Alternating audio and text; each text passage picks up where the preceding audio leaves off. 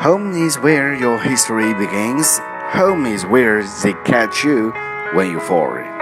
家是故事开始的地方，家也是你跌倒时接住你的地方。